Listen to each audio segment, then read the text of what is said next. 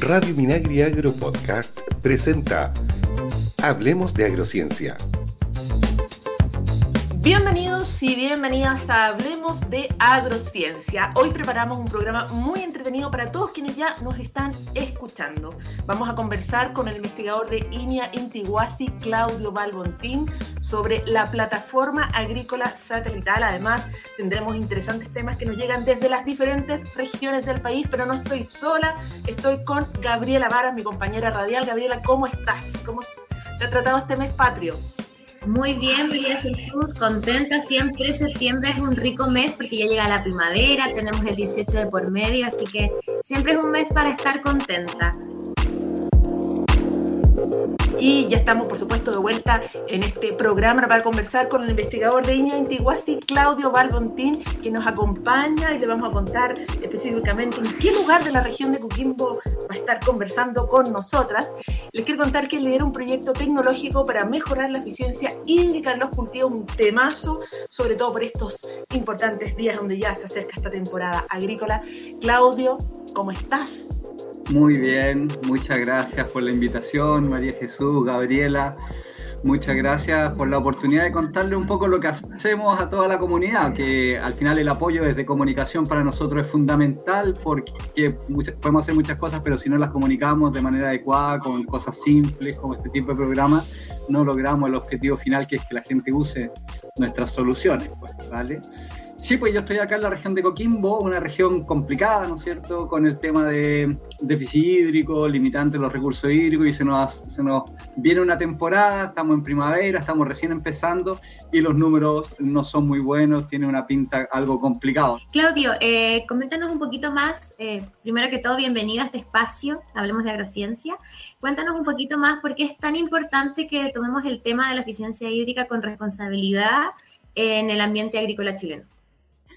Bueno, lo primero que, te puedo decir es que en cualquier proceso industrial, comercial, siempre eh, se evalúa la eficiencia ¿no? de las cosas en general. Y si no tenemos una eficiencia alta, esos procesos pueden fracasar, pues puede haber una quiebra. Es decir, si yo construyo casas o lo que sea, si yo no soy eficiente en el uso de los materiales, de los insumos productivos, el negocio probablemente vaya mal.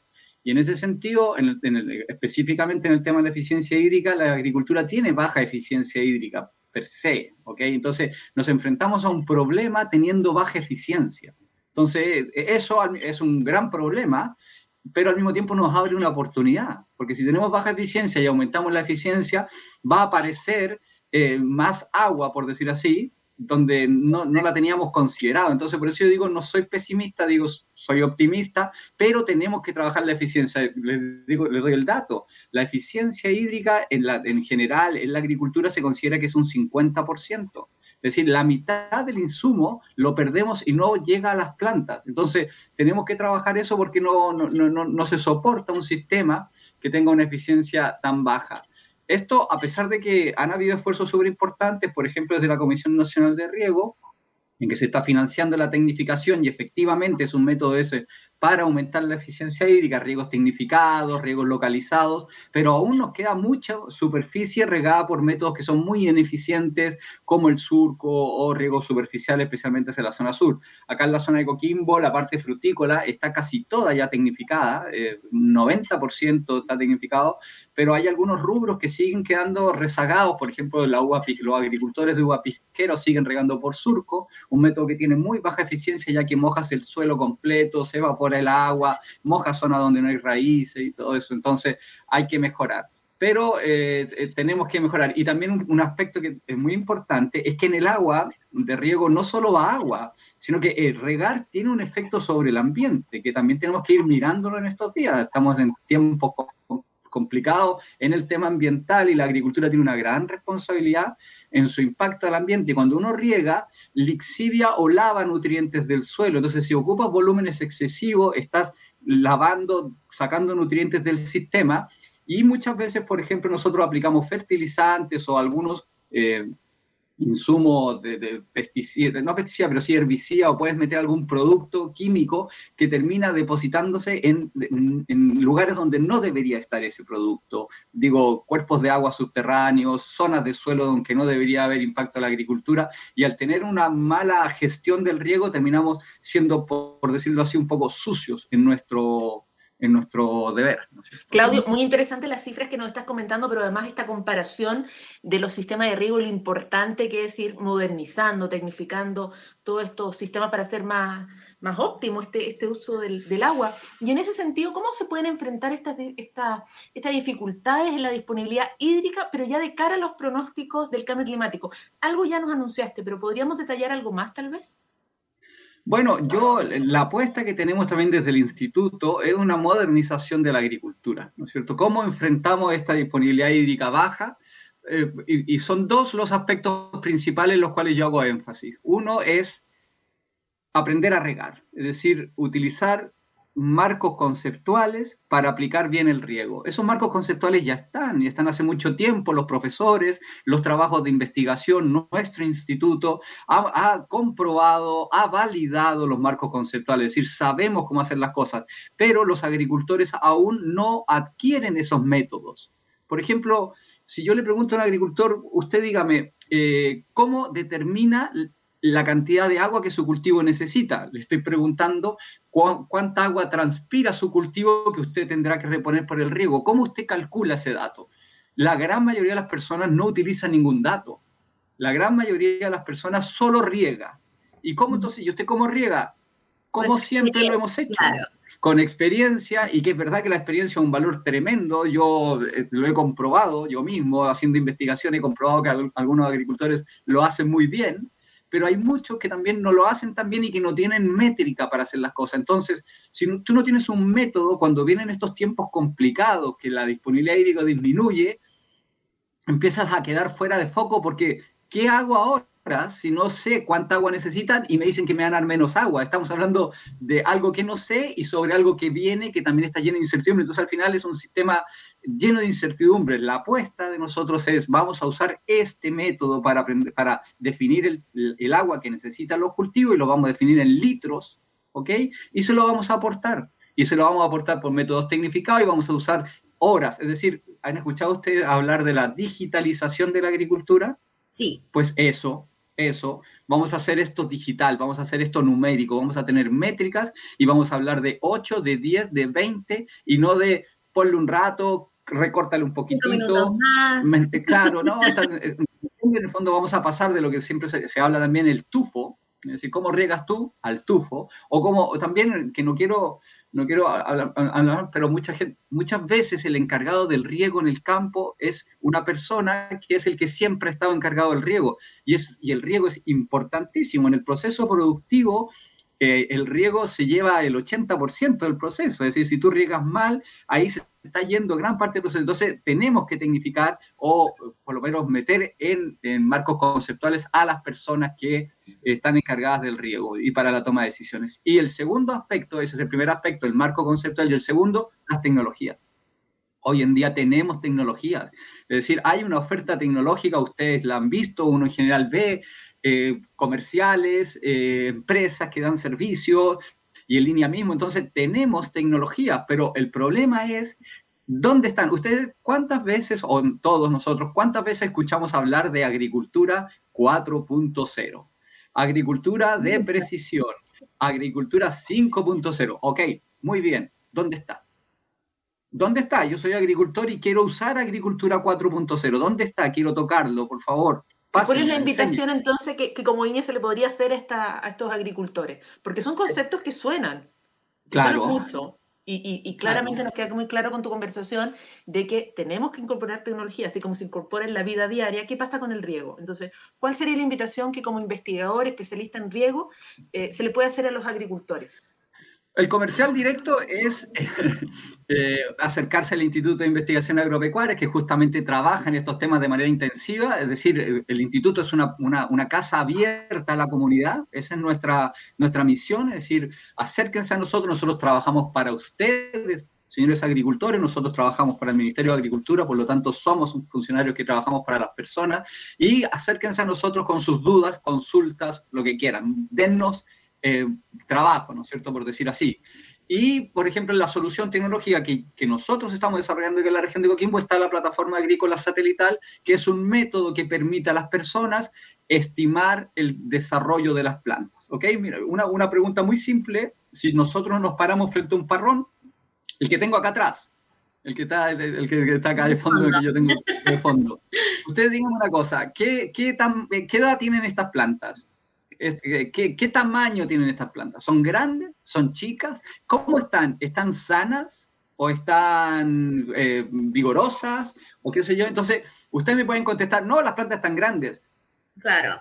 Ah, eh, sí, ¿no es cierto? el no, color, por, lo, por, la inexperiencia, claro, no te puedes decir. Están chicas, claro. qué sé yo. Entonces, no. En la plataforma agrícola satelital, la gracia que tiene es que trabaja con un parámetro que se llama índice de vegetación. Es un índice, es decir, lo calcula a partir de eh, parámetros de absorción de la radiación solar, ¿ok? Es decir, este, esta, esta, las plantas eh, se desarrollan en vegetación, absorben la radiación solar y eso es capturado por el satélite. El satélite es capaz de estimar un índice de desarrollo de las plantas en tierra. Y es un valor duro, es decir, si yo hago clic en un píxel, me va a dar 0,8 y si lo hace ustedes o lo hace cualquier agricultor, les va a dar 0,8, es decir, es un parámetro que está fuera de la percepción personal de las cosas. Entonces la plataforma agrícola satelital tiene como gracia que te permite ver eso, qué desarrollo tienen las plantas y justamente cuánta vegetación tienen las plantas en ese momento, porque en un mes más la vegetación va a ser más si está creciendo o va a ser menos si está ceneciendo. Entonces, eh, la, gracia también que tienen los índices de vegetación eh, que están en la plataforma es que nos, nos, muestran la temporalidad de desarrollo de los cultivos. Entonces yo puedo ir ajustando las necesidades de riego de acuerdo al nivel de desarrollo del cultivo a lo largo de la temporada. Claudia, ¿y cómo, claro, claro, ¿y cómo, cómo ingresan? ¿Cómo, ¿Cómo pueden revisar esto? ¿Dónde, dónde encuentran esto? Está, está en la página web, el, el, sitio web, el nombre del sitio web es un poco largo para decirlo, entonces eh, lo mejor es que entren a la página web de INEA, de INEA Intihuasi, y ahí hay un link directo. Ahora, si es posible, eh, yo lo puedo dar al aire, lo que pasa es que, claro, cuando es en radio es más complicado para, para decir, pero... El, pero claro, no te preocupes porque nuestros auditores ya están acostumbrados a www.inia.cl y podemos buscar por una parte los centros regionales, que tú eres de Iña Intihuasi, pero además tenemos una biblioteca, tenemos noticias, entonces van a llegar a esta plataforma que nos ha descrito Claudio de manera tan clara y que por supuesto va en beneficio de la agricultura. ¿Cómo se incorpora esta tecnología? Y lo más curioso es que estamos hablando de satelital. Claro, plataforma agrícola satelital plus. Okay, si ustedes ponen eso en, en, línea o en el buscador ya abierto, van a llegar a la, a la, a la plataforma, ¿ok? Y nosotros estamos haciendo eh, tutoriales, hay tutoriales, hay tutoriales en YouTube, ¿ok? De, la, de, cómo utilizar la plataforma y además estamos haciendo mini capacitaciones porque además de un tutorial que está muy bien, también hay conceptos que se van hablando de esta manera, ¿no? Que son cosas de experiencias, que hemos visto que en uva de mesa a lo mejor hay que hacer un poco este ajuste, uh -huh. en cítricos a lo mejor hay que mirarlo de esta otra manera, entonces también estamos haciendo tutoriales o, perdón, eh, capacitaciones online, entonces para eso yo también invito a, lo, a los oyentes a que me escriban a claudio.balbontin.inia.cl y yo junto grupos de 15 personas y les hago una capacitación donde podemos tener más tiempo para interactuar y, y, y, realmente la gente cuando está sola se traba, no entiende. Para la buena interpretación es un sistema muy simple, pero igual requiere cierto nivel de, de, de capacitación porque estamos cambiando la manera de mirar el territorio. Normalmente uno, ¿cómo hace los recorridos? Vas en camioneta, llegas al campo, miras de lado, así, ah, mira, acá está el parrón, vas a otro lugar. En cambio, ahora vamos a pasar a mirar las cosas desde arriba, es decir, estamos mirando las cosas desde, desde el satélite y tenemos una capacidad tremenda de mirar. Antiguamente lo que les digo, uno iba al campo, ibas por los caminos y te acercabas ahí lo que te daba a los pies, ¿ok? No, ahora con un satélite uno puede mirar 300 hectáreas. Y vas a ver, mira, y ese punto de allá, fíjate que tiene un valor del índice de vegetación con los colores que salen en la plataforma más bajo. Entonces vas y, y vas a analizar esa zona y cuando vas a terreno, vas a la zona mala, es decir, haces mucho más eficiente el análisis del territorio y, más eficiente después el tiempo que se utiliza para ir a ver cuáles son los problemas que pueden haber en campo, ya que el índice de vegetación este que yo les digo está más bajo en alguna zona del cultivo. Es un desarrollo que integra lo que hablamos en un comienzo, lo que es la agricultura digital, lo que es la precisión y que está al alcance de los agricultores, que claro, a veces como tú decías en un comienzo, son términos que, no son tan conocidos, que, se escuchan un poco rebombantes, pero de a poco ya están bajando a los agricultores en aplicaciones como Plus eh, y otras que se han desarrollado en el instituto para que ellos tengan esta información y poder hacer eh, la agricultura de una forma más precisa y obviamente con, el objetivo de tener eficiencia hídrica. Exacto. La plataforma está en dos formatos. Hay un formato que es para el computador, donde uno se sienta y analiza y puedes mirar con mucha calma, tomar apuntes, descargar a lo mejor algunos datos en el computador. Y también está la posibilidad de una aplicación para el teléfono móvil. Entonces en el teléfono móvil uno va a campo y los teléfonos móviles son georreferenciados, entonces uno puede ver el mapa y puede acercarse a los sitios donde efectivamente se ve que está más bajo el índice de vegetación, es decir, el caminar por el campo georreferenciado es mucho más eficiente y al mismo tiempo uno cuando encuentra alguna cosa en el campo puede sacar una foto y te queda georreferenciada y después pues, cuando haces tu informe para los profesionales o la gente puedes bajar esa foto del sector que estuviste analizando y meterlo dentro de un informe. Estamos de regreso en Hablemos de Agrociencia para conocer un poco más sobre los proyectos e innovaciones que se están ejecutando en línea a nivel nacional. María Jesús, ¿con qué partimos? Vamos a partir con una interesante actividad que se realizó hace unos pocos días a través de INIA, de la plataforma virtual, con el objetivo de promover el conocimiento, la valoración y el uso de las plantas silvestres comestibles. El Área Nacional de Producción Vegetal de INIA organizó un seminario online, el cual ya pueden revisar en el canal de INIA Chile. Así que a revisar el canal para que puedan ver estos conceptos. En esta instancia es muy importante porque ayuda a promover el conocimiento eh, y el uso sustentable de estas plantas nativas que a veces sabemos tan poco y que son tan importantes, porque para que todos sepan, las plantas silvestres comestibles son la fuente potencial de nuevos cultivos y bioproductos para sustentar la agricultura y lo más importante, la seguridad alimentaria, considerando especialmente el cambio climático. Así que los invito a revisar el contenido sobre las plantas silvestres comestibles, un interesante seminario internacional que está disponible en el canal de YouTube de INIA. Súper importante esa recomendación y también señalar que todo, gran parte de los seminarios y actividades que se están haciendo en formato webinar se están subiendo al canal de YouTube de INIA, así que si no pudo asistir, no se pudo conectar ese día, puede hacerlo después y revisarlo sin ningún problema.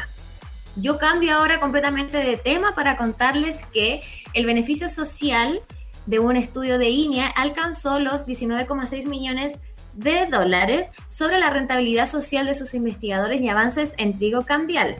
Esto a través del programa de mejoramiento genético de trigo, que consideró como base la variedad chagual, además de los datos provenientes de la superficie y producción nacional de trigo cambial del Ministerio de Agricultura y los datos suministrados por la industria.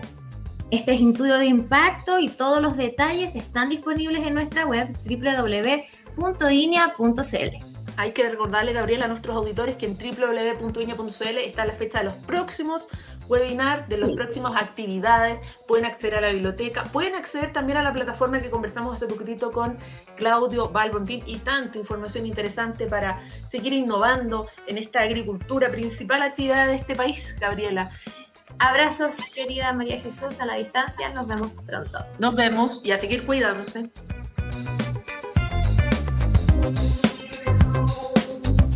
Hablemos de Agrociencia es una iniciativa de INIA y FUCOA del Ministerio de Agricultura. Escucha este y otros programas de Radio Minagri Agro Podcast en el sitio web www.radiominagri.cl y síguenos también en Spotify y Apple Podcast.